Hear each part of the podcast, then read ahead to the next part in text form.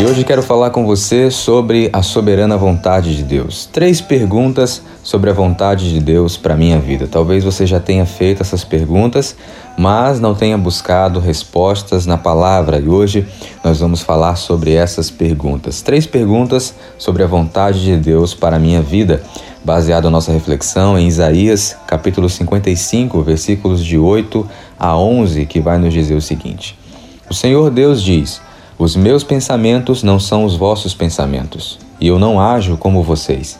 Assim como o céu está muito acima da terra, assim os meus pensamentos e as minhas ações estão muito acima dos seus. A chuva e a neve caem do céu e não voltam até que tenham regado a terra, fazendo as plantas brotarem, crescerem e produzirem sementes para serem plantadas e darem alimento para as pessoas. Assim também é a minha palavra. Ela não volta para mim sem nada mas faz o que me agrada fazer e realiza tudo o que eu tenho prometido.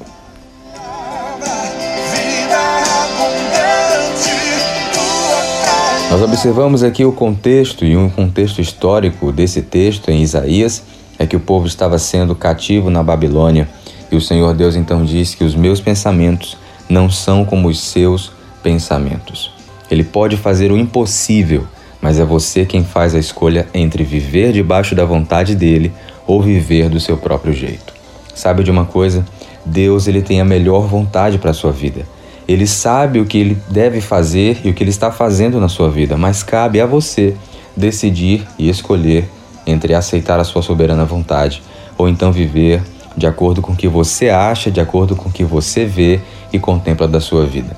Mas olhe só, a primeira pergunta que eu quero fazer para você é como compreender a vontade de Deus. E a resposta é: não se compreende, é viver a vontade dele.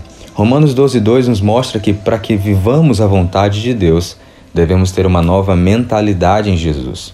E uma nova mentalidade fala de uma nova visão, fala de uma nova perspectiva, de um novo comportamento. Eu preciso aceitar a sua vontade, ainda que contra a minha vontade. E renúncia é a palavra-chave aqui nesse lugar. Jesus disse em Lucas 9:23: Se alguém quiser me acompanhar, negue-se a si mesmo. Tome diariamente a sua cruz e siga-me.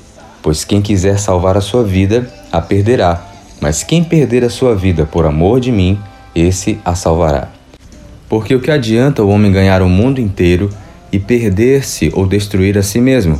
Se alguém se envergonhar de mim e das minhas palavras, o filho do homem se envergonhará dele quando vier em sua glória e na glória do Pai e dos santos anjos.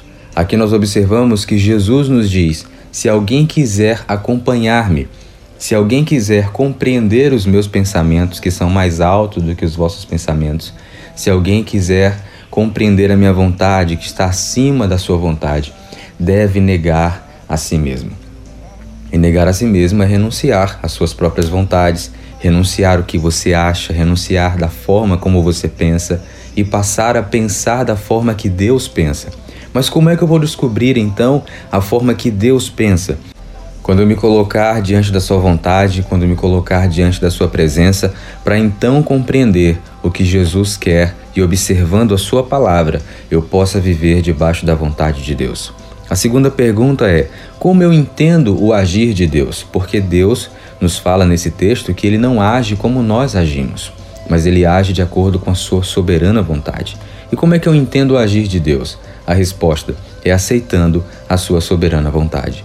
João capítulo 6, versículos 37 a 40 vai nos dizer: Todo aquele que o Pai me der virá a mim, e quem vier a mim eu jamais rejeitarei. Pois desci dos céus não para fazer a minha vontade, mas para fazer a vontade daquele que me enviou. E esta é a vontade daquele que me enviou, que eu não perca nenhum dos que ele me deu, mas os ressuscite no último dia. Porque a vontade de meu Pai é que todo aquele que olhar para o Filho e nele crer tenha a vida eterna, e eu o ressuscitarei no último dia. Olhar para Jesus revela a vontade do Pai Celestial. Ele é o caminho, a verdade e a vida, como nos diz em João 14,6.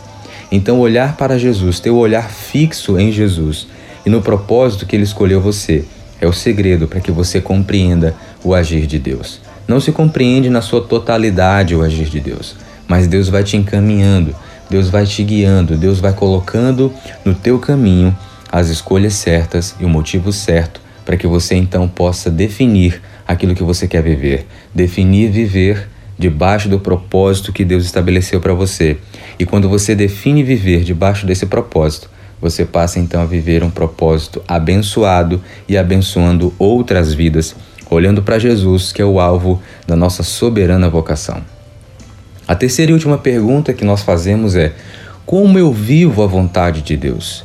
Efésios capítulo 1, versículos 9 e 10 vai nos dizer: E nos revelou o mistério da sua vontade, de acordo com o seu bom propósito que ele estabeleceu em Cristo, isto é, de fazer convergir em Cristo todas as coisas, celestiais ou terrenas, na dispensação da plenitude dos tempos.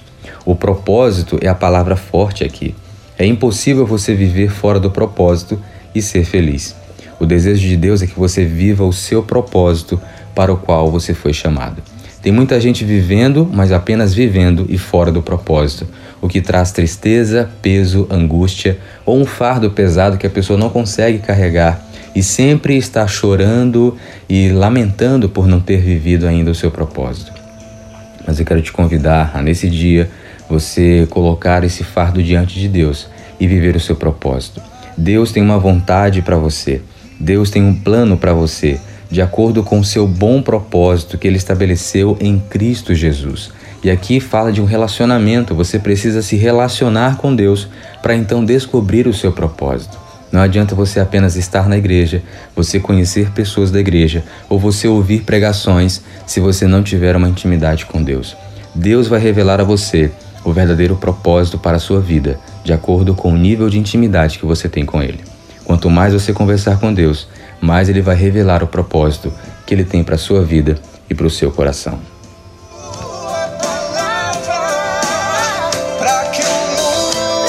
Para encerrar, eu quero deixar o texto de 1 João capítulo 5, versículos 14 e 15, que vai nos dizer: Esta é a confiança que temos ao nos aproximarmos de Deus. Se pedirmos alguma coisa de acordo com a sua vontade, ele nos ouvirá. E se sabemos que ele nos ouve em tudo o que pedimos, sabemos que temos o que dele pedimos. Como é que eu descubro então que a minha vida está de acordo com a vontade de Deus quando as coisas que eu peço elas acontecem? Quando as coisas que eu peço estão dentro do centro da vontade de Deus. Então vamos orar por isso nesse momento. Deus, muito obrigado, Pai, por tua soberana vontade, tua soberana graça e misericórdia. Em nome de Jesus, coloque em nós, Pai, o desejo de descobrir aquilo que o Senhor tem para nós, o propósito que o Senhor estabeleceu para cada um de nós. Em nome de Jesus, essa é a nossa oração nessa hora. Amém.